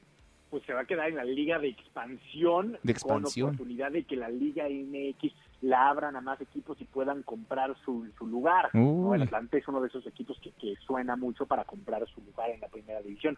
Vamos a esperar, ¿no? Pero bueno, por otro lado, eh, Manuel, justo que tomas, eh, tocas el tema de- del ascenso-descenso, falta la Asamblea General, ojo, Ajá. porque los presidentes tanto de eh, la segunda división y tercera división se tienen que reunir ya con el sector amateur para ver por qué van a votar. Lo recordad que necesitan tener el 80% de votación en la Asamblea General para poder tirar el ascenso y descenso. Al día de hoy nada más tienen el 60%, que es 55% de la Liga MX y 5% del ascenso. Entonces todavía les falta cabildear un poquito. Vamos a estar pendientes de, de eso, evidentemente. Pero ya que hablamos de, de la Liga MX y del fútbol mexicano, mencionabas de la Bundesliga y de las posibles fechas de regreso. Eh, nos lo ha dicho Enrique Bonilla, que es presidente de la Liga MX, y es muy claro en, en decir, hay cinco calendarios diferentes, cinco, eh, de alguna manera, opciones para que regrese el fútbol mexicano, ¿no? Una de ellas contempla que el 5 de junio regresen a puerta cerrada. Para lograr regresar el 5 de junio necesitan empezar a entrenar el 21 de mayo, ¿no? Con todas las medidas de precaución, con No, toda eh, la, Lo veo difícil, del ¿eh? mundo para los jugadores. Esto basándose un poco, Manuel, en lo que dice la Secretaría de Salud, ¿no? sí, aunque ahí, ahí Nico, ¿te acuerdas? Lo, lo, anunciaron por regiones, dijeron, a ver, a partir de mediados de mayo, algunas regiones, que no la Ciudad de México, que no las zonas donde hay mayor concentración, por ejemplo, Guadalajara, Tijuana, donde hay equipos de fútbol, además, eh, no podrían volver sino hasta, dijo Esteban Moctezuma, porque él sí se adelantó a dar hasta el calendario escolar principios de junio, pero volver a las actividades, no prepararte para regresar el 5, que entiendo pasaría por el propio pronóstico, la estimación que trae la Secretaría de Salud. Totalmente, por eso es un escenario, ¿no? Que, no, al día de hoy no se tan viable. Pero de alguna manera, eh, Manuel, sí es lo que pensando con ilusión, al decir, oye, podremos regresar eh, tal fecha de, junio y poner jornadas dobles y acabar la, liga. Pero hay tantas cosas que, que, modificar, que aclarar, pero todo esto va de la mano de la Secretaría de Salud. Ellos son al final los que están decidiendo y los que están viendo, oye, sí se va a poder, no se va a poder, porque no van a poner nunca en riesgo a los jugadores, al cuerpo técnico, a nadie, ¿no? Pero tienen que ser muy estrictos en eso. Sin duda, sin duda. Pues son escenarios como en todas las industrias, como en todos los sectores, escenarios, pero ha sido caprichoso el virus y han sido también, por decirlo menos, contradictorias las autoridades del sector salud en nuestro país. Así que vámonos con tiento. Escenarios hasta ahora, Nico, entonces. Escenarios hasta ahora. Y Manuel, hoy tenemos el draft de la NFL, las primeras 32 elecciones pendientes, un draft que será diferente al que conocíamos, pero con mucha expectativa. Eh, la transmisión va a tener un valor importantísimo, cómo la haga, ¿no? Todos a distancia, recibiendo señales, un equipo técnico brutal el que va a realizar este draft de la NFL. Sin duda, vale la pena. Siempre es, ¿no? Este, un espectáculo. Todo lo que toca la NFL es un espectáculo y el draft, pues es el inicio de ese, de ese espectáculo. Nico, en un ratito los escuchamos. Los esperamos, Manuel, 3 de la tarde, marca claro por MBS Radio en esta misma estación para platicar de todo esto y mucho más en el mundo del deporte. Parece que se detiene, pero no, seguimos, seguimos con mucha información y con muchas cosas que contar y debatir. Se sigue moviendo. Abrazo, Nico. Abrazo, saludos. Nicolás Romay con los deportes. Pausa antes una vuelta por el mundo de la mano de mi tocayo Manuel Marín y volvemos. Hay más en esta mesa, la mesa para todos. Internacional. En medio de la crisis sanitaria mundial, Estados Unidos y el régimen iraní reviven las amenazas que a inicio del año estuvieron a punto de llevar a un conflicto internacional. La Guardia Revolucionaria aseguró al presidente Donald Trump que responderá a cualquier ataque contra los buques petroleros de su país, luego de que el mandatario los acusara de amenazar la seguridad en el Golfo Pérsico. El presidente Donald Trump afirmó que el número de contagios en su país desciende, por lo que insiste en la necesidad de reactivar la economía de los Estados Unidos. Sus llamados son respaldados por cientos de seguidores que en los últimos días han salido a las calles para pedir la reapertura de las actividades, muchos de ellos aún con la creencia de que el virus no existe. No te levantes. Podrías perder tu lugar en la mesa para todos. Con Manuel López San Martín. Regresamos. En Mesa para Todos, la información hace la diferencia. Con Manuel López San Martín. Saskia Niño de Rivera. En Mesa para Todos. Buenos jueves y como todos los jueves tocamos base, platicamos con la colaboradora favorita de esta Mesa para Todos, Saskia Niño de Rivera, la directora general de Reinserta. ¿Cómo estás, Saskia? Manuel, como siempre y como todos los jueves, con el gusto de escucharte y de estar en Mesa para Todos. Gracias por platicar con nosotros. A ver, hay un temazo en el que Reinserta ha puesto el acento y son las mujeres en prisión, pero sobre todo las niñas y los niños que nacieron, viven en las cárceles de nuestro país en esta emergencia por el COVID-19. Saskia, ¿qué están planteando y platícanos cuál es el panorama, cuál es la situación hoy por hoy? Fíjate que como yo creo que en todos los ámbitos, Manuel, esta pandemia COVID-19 yo creo que puso en, signos de, interrogación eh, muchas formas de operar de diferentes instituciones eh, y muchas realidades. Y yo creo que algo que nunca habíamos pensado es el tema de la maternidad en prisión y la vulnerabilidad en la cual se encuentran los niños estando dentro de la cárcel. ¿Por qué vulnerables, Manuel? Porque sabemos que las cárceles en nuestro país están lejos de ser espacios seguros, lejos de estar espacios donde tengan acceso a un sistema de salud eh, y donde puedan estar con su sana distancia, ¿no? Eh, esto es algo que, que, que, ha puesto y aquí cuestionado a las autoridades en cuanto a qué se hace con los niños que nacen y viven en prisión actualmente con sus mamás, qué se hace en materia de criminalidad femenina con las mujeres madres en prisión y embarazadas. Entonces, eh, empecé a tener acercamiento, desde Reinserta empezamos a tener acercamiento con las diferentes autoridades y nos dimos cuenta que estaban tomando decisiones quizá no nada más no fomentadas legalmente, pero que no es lo mejor en cuanto al apego materno-infantil. Sobre las rodillas, además, ¿no? A, contra, a contrarreloj. a contrarreloj y sobre las rodillas. Como todo lo que está pasando ahorita, ¿no? Todo tiene que ser rápido y tiene que, que, movilizarse, no podemos caer en la burocracia que este país suele hacerlo, pero empezaron a sacar a los niños de la, de la, de la cárcel de alguna manera forzada, eh, poner a las mujeres contra la espada y la pared. Hace un par de días Manuel me habló una mamá con un bebé de tres semanas con el miedo de que se lo quitaran porque para ella era muy importante amamantar y poderle dar leche materna, lo cual sabemos médicamente es lo mejor que le puede dar al niño y aparte eh, fomentar ese apego, ¿no? Entonces nos pusimos a ver y en el CPS 16, que como tú bien sabes Manuel es el penal federal de mujeres, hay todo un dormitorio que está completamente abandonado, prácticamente es un dormitorio para más de 250 mamás con sus hijos y hay únicamente tres mamás actualmente o cuatro mamás actualmente con sus hijos allá adentro que podrían salvaguardar al 100% la integridad de mujeres embarazadas y de niños y mamás en prisión sin la necesidad de separarlos. Entonces, de ahí va la propuesta de reinserta de decir, mira, en lo que va la pandemia, salvaguardemos la integridad de esta población vulnerada, creamos y generemos este espacio para, para, para ellas, para que de esta manera no tengamos que mañana lamentar. Este es un acto preventivo que busca cuidar eh, el derecho superior del menor, pero también entendiendo que ese derecho implica que no sea arrebatado abruptamente de su nombre. Pero además aquí, lejos de complicarle el escenario a las autoridades, les estás eh, resolviendo, les están resolviendo como organización un problema. Vaya, ustedes han caminado las cárceles de este país, las federales, las estatales, incluso las municipales, conocen la situación, así está el panorama, quizás las autoridades no están tan adentradas en él. Bueno, pues ahí está la solución. Hay 200 lugares y solamente cuatro camas ocupadas. Ahí está una enorme solución rápida, además, si se quiere, se puede hoy mismo. Claro, necesitamos que el órgano desconcentrado eh, de readaptación social eh, le extienda la mano a los estados para poder llevar esto a cabo y de manera eh, urgente. Entonces, es un tema de voluntad meramente, las condiciones ya están. Ya están las condiciones, están ya las realidades. ¿Esto lo has tocado ya con, con alguien? Es decir, en el gobierno federal, ¿conocen de esta, de esta información? Leíamos un boletín, ayer notas en varios portales. Vaya, basta que se asomen a los periódicos. el día de ayer una reunión con Ricardo Bucio y su equipo, una reunión virtual, eh, y yo personalmente hablé con el subsecretario de Gobernación, con Ricardo Peralta, quien también demostró mucho interés en esto. Entonces, esperemos que las cosas avancen, entendiendo que esto se necesita avanzar de manera urgente. Como tú bien lo sabes, ya estamos en fase 3 y, no tenemos tiempo para protocolos este, burocráticos y procesos burocráticos que, que, que no nos van a ayudar de nada. Sin duda, sin duda. Saskia, déjame eh, eh, conocer tu opinión de otro temazo para aprovechar viaje contigo. La ley de amnistía, porque he visto, vaya, cada declaración, mucha ignorancia, eh, mucha criminalización de las personas que podrían quedar en libertad ante esta ley que se aprobó el lunes en el Senado de la República. ¿Tú cómo la ves?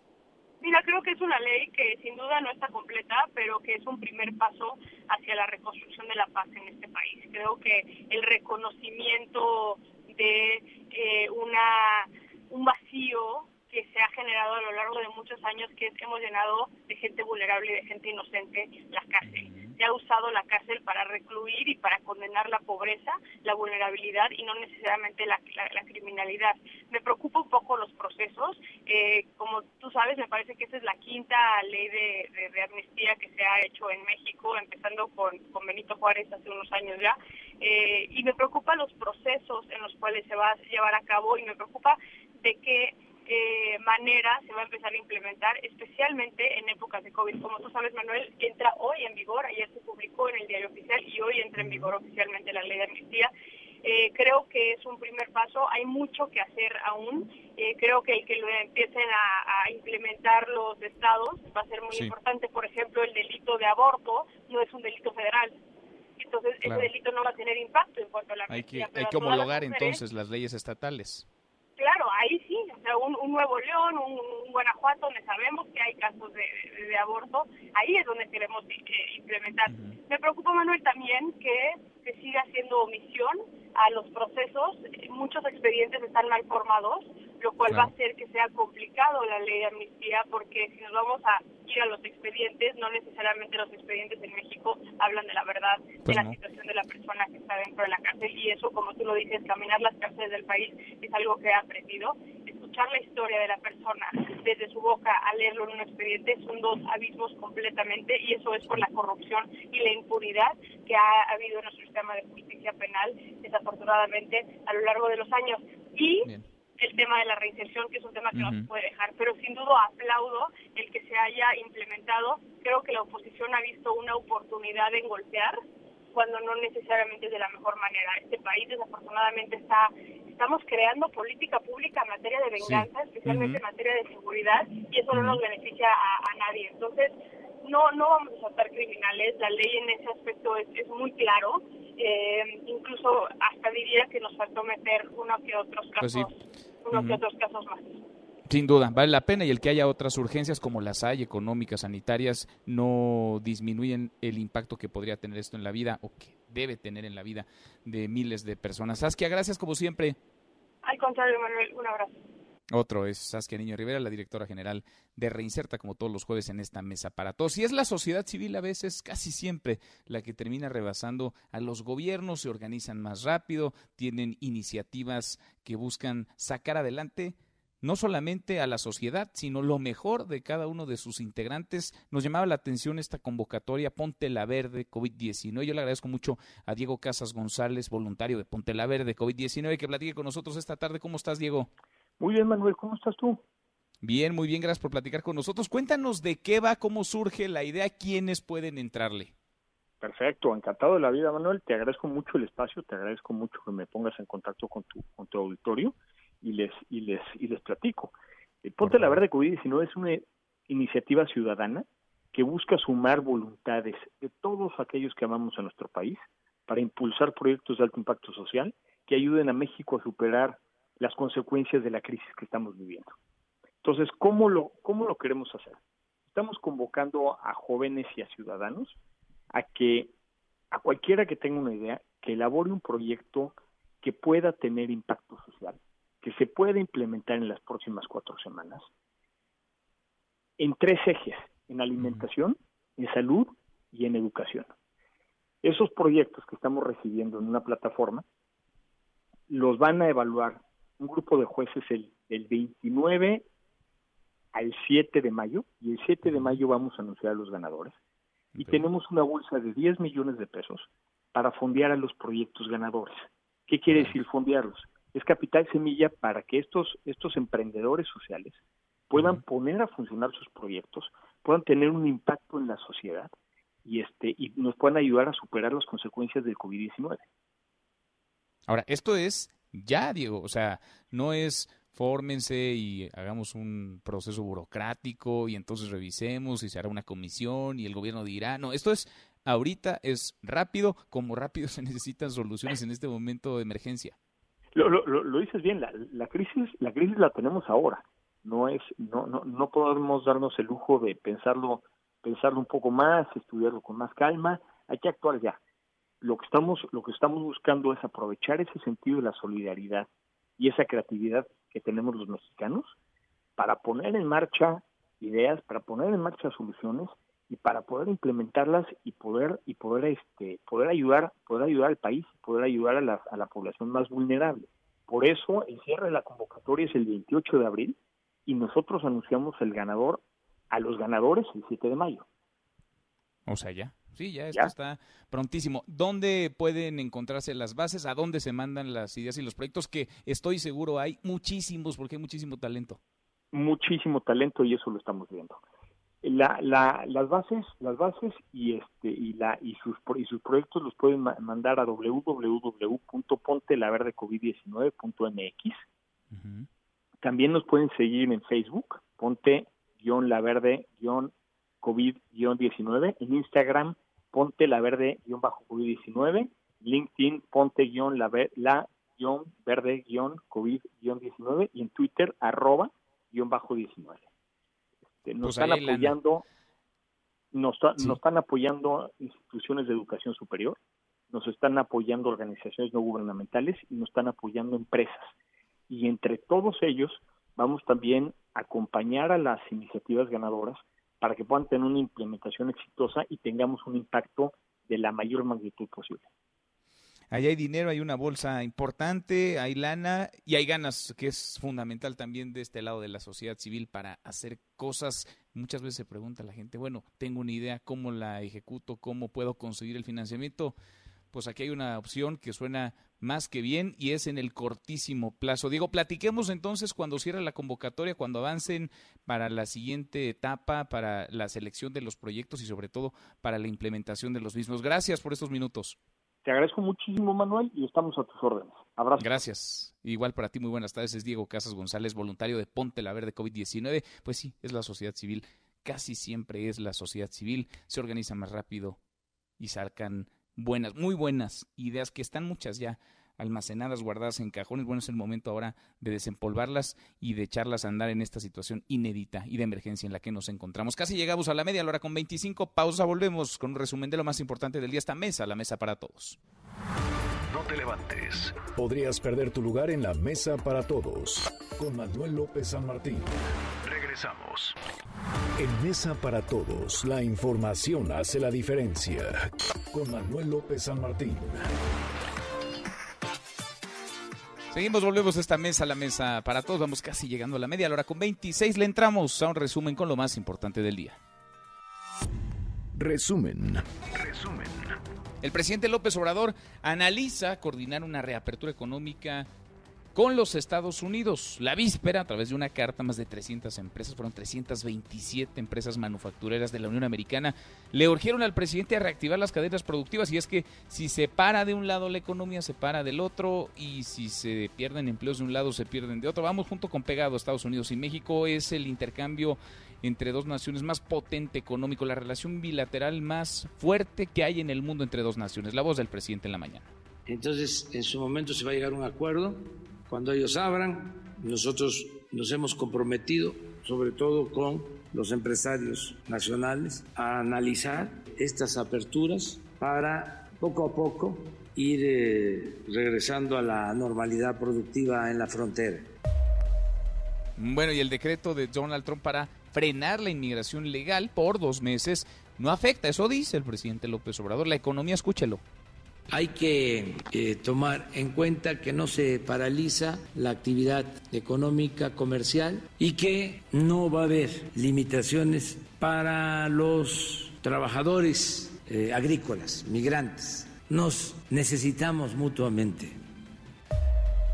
Bueno, y otros 4.2 millones de trabajadores solicitaron seguro por desempleo en Estados Unidos. La cifra es histórica, jamás vista. Van 26 millones de personas que se quedan sin chamba en las últimas cinco semanas en Estados Unidos.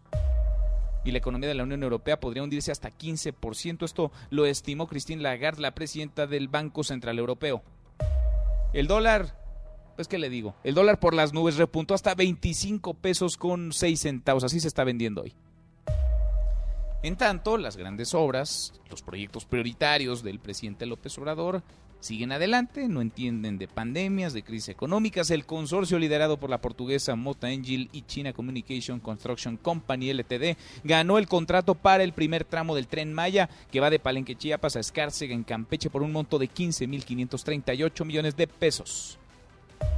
Bueno, ya trascendido, se lo platicaba, la renuncia de Ricardo Agüet como titular de la Administración General de Aduanas. Esto lo han informado Fuentes oficiales citadas por el diario Reforma, Ricardo Agüed habría renunciado hace unos días. Hay, eso es innegable, es un hecho, hay un cuello de botella hoy por hoy en las aduanas, sí, por la contingencia en la que nos encontramos, pero también algo estaba ocurriendo, algo está pasando con insumos, con pruebas, con material de curación para ingresarlo a nuestro país y para sacarlo de nuestro país. Bueno, ¿y cómo va? El primer día del hoy no circula parejo en la Ciudad de México, se decretó esta semana, se implementa a partir de hoy. Primer día de hoy no circula para todos los vehículos sin importar el holograma. Adrián Jiménez, cuéntanos, Adrián, buenas tardes. Buenas tardes Manuel, te saludo con gusto igual que al auditorio. Autoridades capitalinas estiman que con el hoy no circula obligatorio implementado a partir de este jueves, dejen de transitar en la Ciudad de México alrededor de 400 mil vehículos por día. En conferencia de prensa, la jefa de gobierno Claudia Sheinbaum informó que en las vialidades de la capital del país, antes de la contingencia sanitaria, circulaban 5 millones de automotores, cifra que se ha reducido en un porcentaje de entre 60 y 70%. Sobre las excepciones de esta disposición, la funcionaria precisó que se tuvo que modificar el tarjetón para que el personal médico pueda circular, pues estaba violando una normativa internacional de la Cruz Roja. Escuchemos. Nos llamó por teléfono la Cruz Roja porque para tener una Cruz Roja es un reglamento internacional que no se puede usar una Cruz Roja solamente lo puede usar pues, la Cruz Roja que está habilitada internacionalmente. Entonces lo cambiamos por la Cruz Azul de salubridad que normalmente se utiliza. Entonces, estamos confiando en las personas y pues ahí en donde se encuentre que alguien hizo un fraude con esto, pues entonces sancionará. Pero estamos permitiendo que el personal de salud con portar eso y que sea visible en su vehículo, pues no se le va a detener. La jefa del Ejecutivo local advirtió que quienes no acaten el hoy no circula serán sancionados con una multa que va de los 1.737 pesos a los 2.606 pesos, así como remisión del vehículo al corralón. De acuerdo con autoridades capitalinas, en las primeras horas de este jueves se han registrado 36 multas, 35 apercibimientos a personal médico y un vehículo llevado al corralón. Manuel Auditorio es la información. Buenas tardes. Gracias. Muy buenas tardes, Adrián y compañero Adrián Jiménez. Hasta aquí el resumen con lo más importante del día.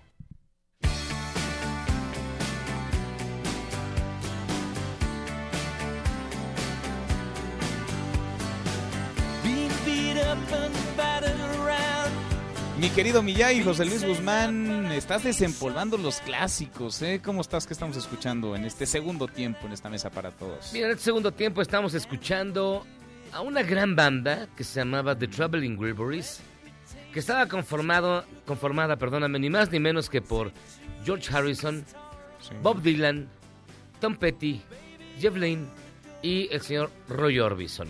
Algo le sabían, ¿no? Al tema. Algo sabían y, y había empezado como una broma y se convirtieron precisamente en un super hit en 1988. Aquí estamos escuchando la voz de Roy, Roy, Orbison, que hoy, curiosamente, es su cumpleaños y es uno de los artistas quizás más reconocidos, pero también más olvidados. Uh -huh. Paradójicamente, es de los pocos artistas, junto con Elvis Presley, que se encuentra en los salones de la fama del country, del gospel y del rock. Órale, nada fácil, ¿no? Ningún otro músico, digamos, popular ha llegado a dominar los tres este, niveles. Quizás el único que se les acerca es este Johnny Cash, pero solamente Elvis Presley y Roy Orbison se encuentran en los tres salones de la fama. Y la mala suerte de Roy Orbison, que se había distinguido por cantar canciones muy tristes, es que cuando al fin volvía a tener fama en el 88, fallece a los 52 años de un ataque al corazón mm. y ya no le alcanzó para este pues, para disfrutarla una fama muy merecida después de una carrera de 40 años. De mucha chamba, de muchos, de muchos años. Bueno, vale la pena, suena bien para hacer jueves, un jueves que pinta medio lluvioso, ¿eh? Así que vayan preparando el paraguas porque creo que se adelantó ya la temporada de lluvias. Miyagi, te mando un abrazo y gracias. No, hombre, al contrario, gracias como siempre, Manuel.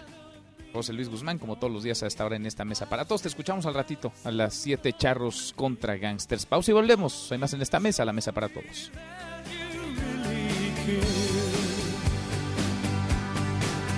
Everybody got somebody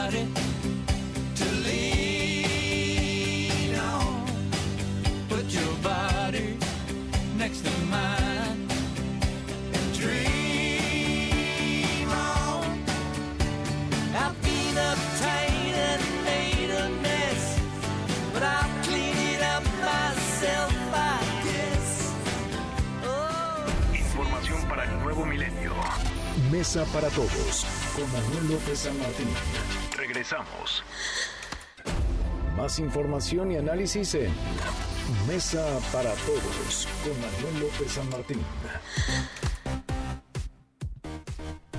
Seguimos, volvemos a esta mesa, la mesa para todos. Bueno, ya platicamos un buen rato de la emergencia sanitaria, de la crisis económica, pero también parece que no, pero también hay otra cara en esta moneda, también hay historias que inspiran, también hay descubrimientos, también hay gente que saca el lado positivo de esto y también hay buenas noticias. MBS Noticias contigo en casa tiene para ti notas positivas. Y sí, hoy es jueves y este jueves hay buenas noticias. Por ejemplo, el Servicio Forestal de Islandia recomendó salir a abrazar un árbol durante cinco minutos al día para reducir la ansiedad. El jefe de la oficina, que por cierto se llama Thor, aseguró que hay suficientes árboles en el país para que la gente no tenga que abrazar el mismo árbol. Y entre aplausos, Pedro salió del Hospital General de Zona Número 1 en una historia conmovedorísima. En brazos llevaba su bebé de tan solo 18 días de nacido y es que la madre había fallecido al dar positivo en coronavirus, esto allá en Saltillo, Coahuila.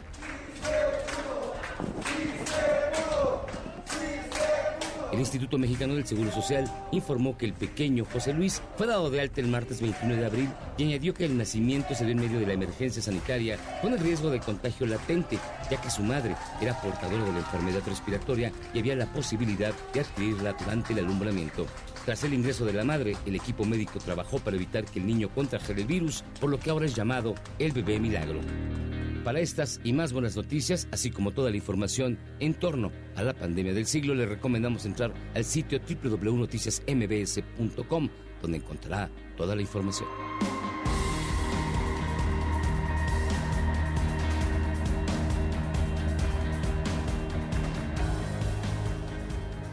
MBS Noticias, contigo en casa, trajo para ti notas positivas. Pues sí, sí hay, hay que buscarlas, pero sí hay buenas noticias. Buena noticia también la platicábamos con Wendy Figueroa, quien se encarga de la coordinación nacional de la red de refugios para mujeres víctimas de la violencia la semana pasada. Van a comenzar por fin a comenzar a fluir los recursos, el dinero para esta red de refugios para las mujeres víctimas de violencia, para sus hijos, porque lo hemos conversado durante esta situación de emergencia, el confinamiento en casa, se han disparado los índices de violencia intrafamiliar. Angélica Melina, Angélica, cuéntanos cómo estás. Muy buenas tardes. Hola Manuel, muy buenas tardes. Con el gusto de saludarte y también de enviar un saludo al auditorio. Es correcto, así lo indican funcionarios del Instituto Nacional de Desarrollo Social, el INDESOL, que con el cambio en las reglas de operación, en los lineamientos de operación de estos refugios, bueno, pues es ahora quien tiene eh, la organización y la operación de este eh, en colaboración con las organizaciones de la sociedad civil y quienes manejan estos refugios para mujeres víctimas de violencia, sus hijas e hijos, Manuel. Bueno, pues eh, señalaron ante diputadas integrantes de la Comisión de Igualdad de Género en la Cámara de Diputados en un encuentro virtual, un enlace vía remota para tratar este tema de los recursos para refugios. Las congresistas asistentes a este foro, bueno, pues fue la principal pregunta que les plantearon, ¿cuándo es que van a comenzar a fluir los recursos para que los refugios puedan operar y atender esta problemática que se está eh, potencializando, que se está incrementando con el tema del aislamiento social a causa de la epidemia, la pandemia por coronavirus. Las mujeres y sus hijos tienen que estar todo el día en la casa eh, junto con los potenciales agresores y bueno, pues informan las eh, funcionarias del Indesol que ya a partir de la semana entrante comienzan a fluir los recursos correspondientes al mes de abril. Escuchemos lo que al respecto dijo la titular precisamente del Indesol, ella es Luz Rosales. Vamos a escuchar. Consideramos que la semana que entra les puede empezar a caer los recursos a aquellas que ya cumplieron con todos los requisitos. Cosa que es, les puedo asegurar, un esfuerzo enorme y esperemos que no tengamos ningún problema para que la semana que entra empiecen a bajar los recursos a las que ya lo hicieron. Como les explicó Mariam, algunas todavía no presentan su, su proyecto, tienen hasta el día 28 para, para presentarlo. La directora general adjunta de Igualdad de Género del INDESOL, María Antonia González, agregó más a este anuncio de que pues será a partir de la semana entrante cuando los recursos correspondientes al mes de abril para los refugios que ya están debidamente acreditados comenzarán a circular. Escuchemos a María Antonia González Este año se pagan nueve meses. Pensábamos pagar diez. Cuando pensábamos sacar los lineamientos en marzo, teníamos todo pro- eh, programado para poder pagar desde marzo. Desafortunadamente, no se puede pagar un mes atrás de algo que no existía, que eran lineamientos y programa, pero se paga desde abril. Ellas van a recibir ya el recurso, aunque cuando se los deposite Hacienda, el recurso ya va a pagar todo el ejercicio y está garantizado, todo el ejercicio del mes de abril a todas las que firmen sus convenios en abril. Manuel, las funcionarias puntualizaron que hasta el día de ayer, miércoles 22 de abril, tenían recibidos 37 peticiones de registro de proyectos de refugios, que en total van a implicar una erogación de 366 millones y medio de pesos, cuyo manejo fueron muy claras en señalarlo y lo repitieron en distintas ocasiones. No está en manos del Indesol. El recurso para los refugios no lo tiene el Indesol, lo tiene la Secretaría de Hacienda y es la Secretaría de Hacienda la que se encargará de liberar los recursos. Y esto a partir de la semana entrante. Manuel, es el reporte. Pues qué bueno, qué bueno. Gracias, Angélica. Muy buenas tardes. A ti, hasta luego. Hasta muy pronto, una buena noticia, se necesitan esos recursos, se necesitan esas redes, se necesitan esos, esos eh, sitios seguros para las mujeres, se necesitan los refugios más que nunca ahora, porque insisto, con el confinamiento se dispararon los niveles de violencia, como también el confinamiento, esta crisis sanitaria puede servir de pretexto para adoptar medidas represivas y aumentar incluso la discriminación. Esto lo dice el secretario general de la ONU, Antonio Guterres. Cuéntanos, Hatsiri, de nuevo te saludo con mucho gusto, Hatsiri Magallanes. Muy buenas tardes. ¿Qué tal, Manuel? Buenas tardes nuevamente. Pues sí, fíjate que el secretario general de Naciones Unidas, Antonio Guterres, advirtió que la actual crisis sanitaria, además de ser una crisis económica y de salud, pues se está convirtiendo rápidamente en una crisis de derechos humanos. Al anunciar la publicación del informe en materia de derechos humanos en medio de esta emergencia, afirmó que las personas y sus derechos, pues sin duda alguna deben ser lo primero en la respuesta y recuperación ante esta emergencia y este llamado, pues sin duda alguna es para los gobiernos. Si me permites, vamos a escuchar algo de lo que dijo hace unos minutos en inglés.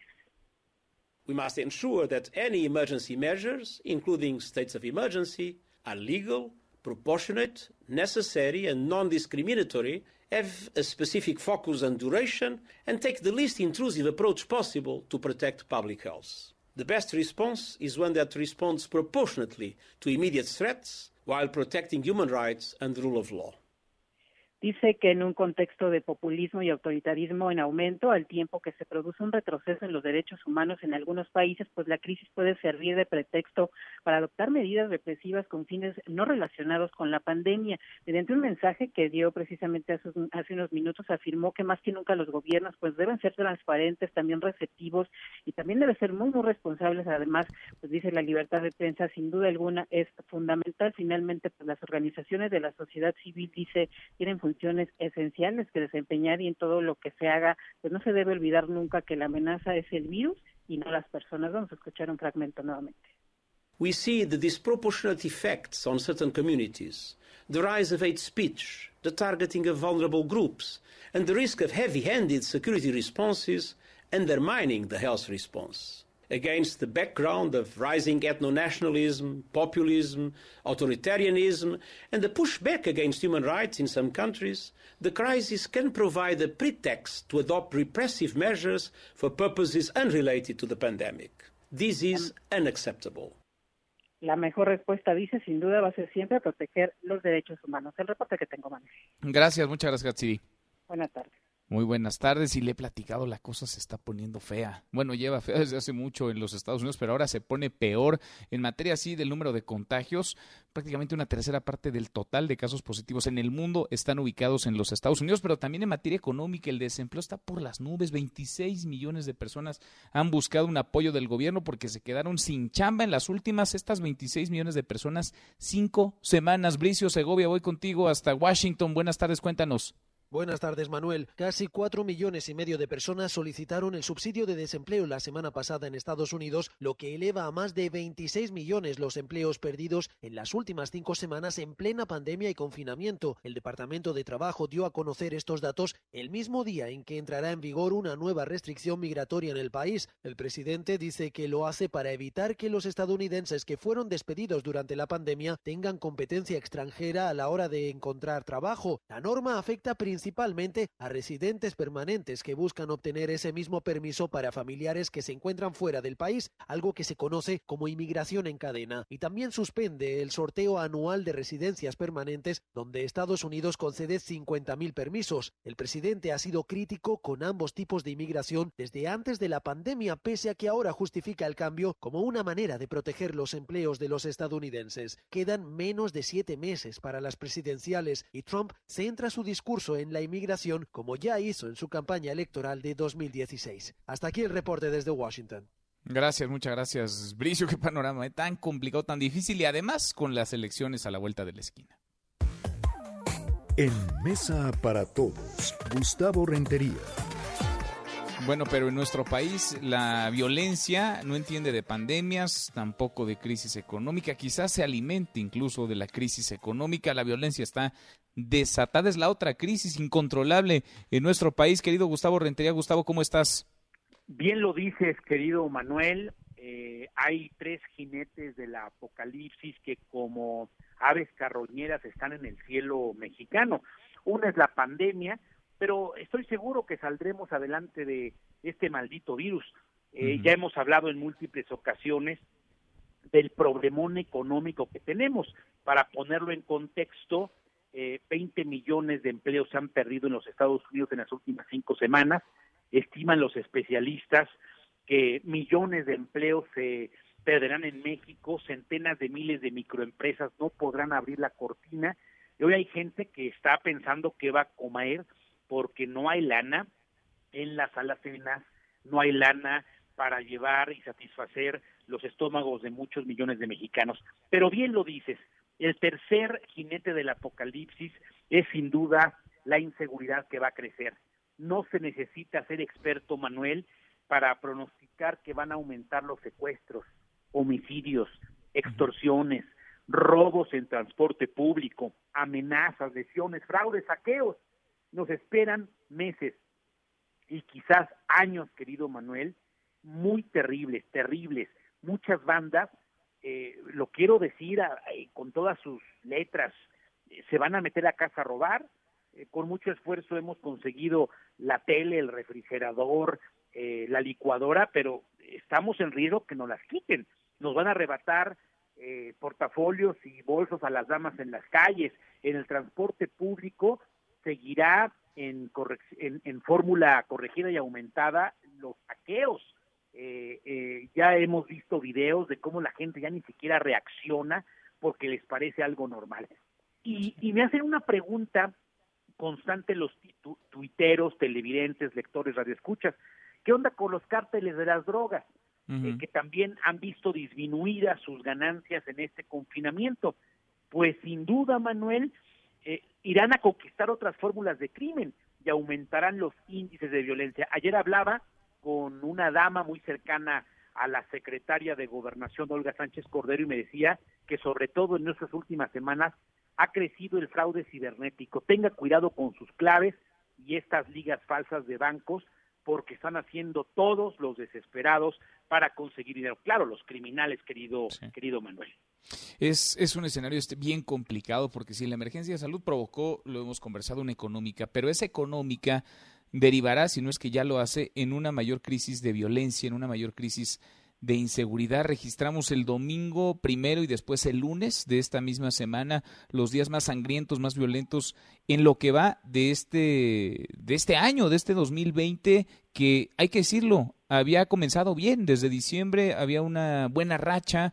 La había presumido incluso el secretario de Seguridad, Alfonso Durazo, hablaba de una baja sostenida y es que tres meses al hilo desde diciembre, enero, febrero, bajó, pero la curva se terminó curiosamente en cuanto nos guardamos en nuestras casas. La curva se terminó en marzo. En marzo otra vez el despunte, tres mil homicidios en un mes y este escenario es delicadísimo porque si no se ven salidas económicas, si sigue la gente perdiendo su empleo todos los días, si siguen quebrando las empresas, el escenario se va a poner mucho peor, Gustavo.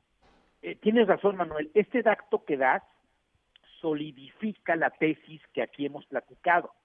En marzo pasado se ubica con 3.000 homicidios dolosos como el segundo mes más violento de la historia en México desde que se tiene registro. Eh, 3.000 víctimas de homicidio doloso. Y esto todavía no llegaba a la cúspide del coronavirus y el confinamiento. Eh, yo conozco, Manuel, a muchos funcionarios públicos a lo largo de mis 30 años de reportero.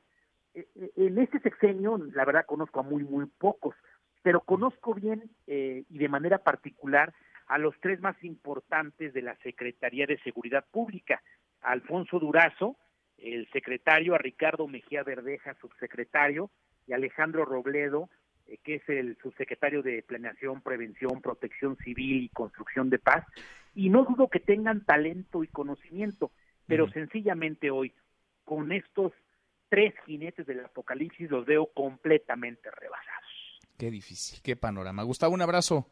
Te mando un abrazo, buen provecho, querido Manuel.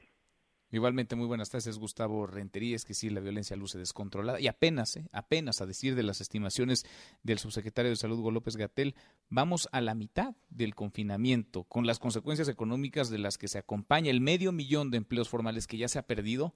Súmenle usted otro tanto de empleos informales y la indefensión en la que se encuentran 30 millones de mexicanos, de mexicanas que viven al día, puede, si no es que ya está, agravar esta escalada de violencia. La emergencia de salud provocó una emergencia económica que deriva ya en una crisis mayor a la que de por sí teníamos como país de violencia y de inseguridad. Ya ver, nos vamos, antes revisamos lo último en la información. En tiempo real, Universal. Bueno, científicos mexicanos descifran genoma del virus que genera el COVID-19. El Heraldo de México. El Estado de México adapta auditorios para atender pacientes con padecimientos diferentes al coronavirus. Milenio. Shell y Repsol adelantan trabajos en aguas profundas pese a crisis del petróleo.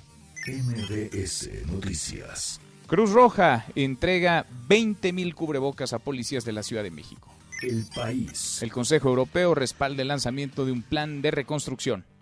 The New York Times. Pruebas de muestra sugieren que uno de cada cinco neoyorquinos pueden haber tenido COVID-19. Con esto cerramos, con esto llegamos al final.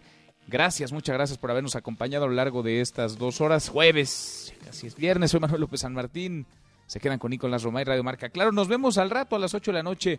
Noticias República MX por ADN 40. Y aquí nos encontramos en esta mesa, la mesa para todos. Mañana, mañana, que será viernes, por fin viernes. Pásela muy bien. MBS Noticias presentó Mesa para Todos con Manuel López San Martín. Un espacio donde todos tienen un lugar. Este podcast lo escuchas en exclusiva por Himalaya. Si aún no lo haces, descarga la app para que no te pierdas ningún capítulo. Himalaya.com